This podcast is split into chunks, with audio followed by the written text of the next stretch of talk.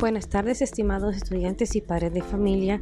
Les informo que el paquete escolar será entregado únicamente el día martes 16 de febrero en el horario asignado a la sesión a la cual pertenecen, que sus hijos ya recibieron por medio de WhatsApp. Favor ser puntuales, ya que se están tomando las medidas de bioseguridad institucional.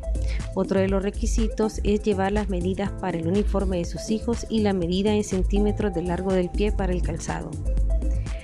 Si tiene documentos pendientes por entregar, favor llevarlos el día lunes o martes por la mañana durante el horario de entrega del paquete escolar a coordinación.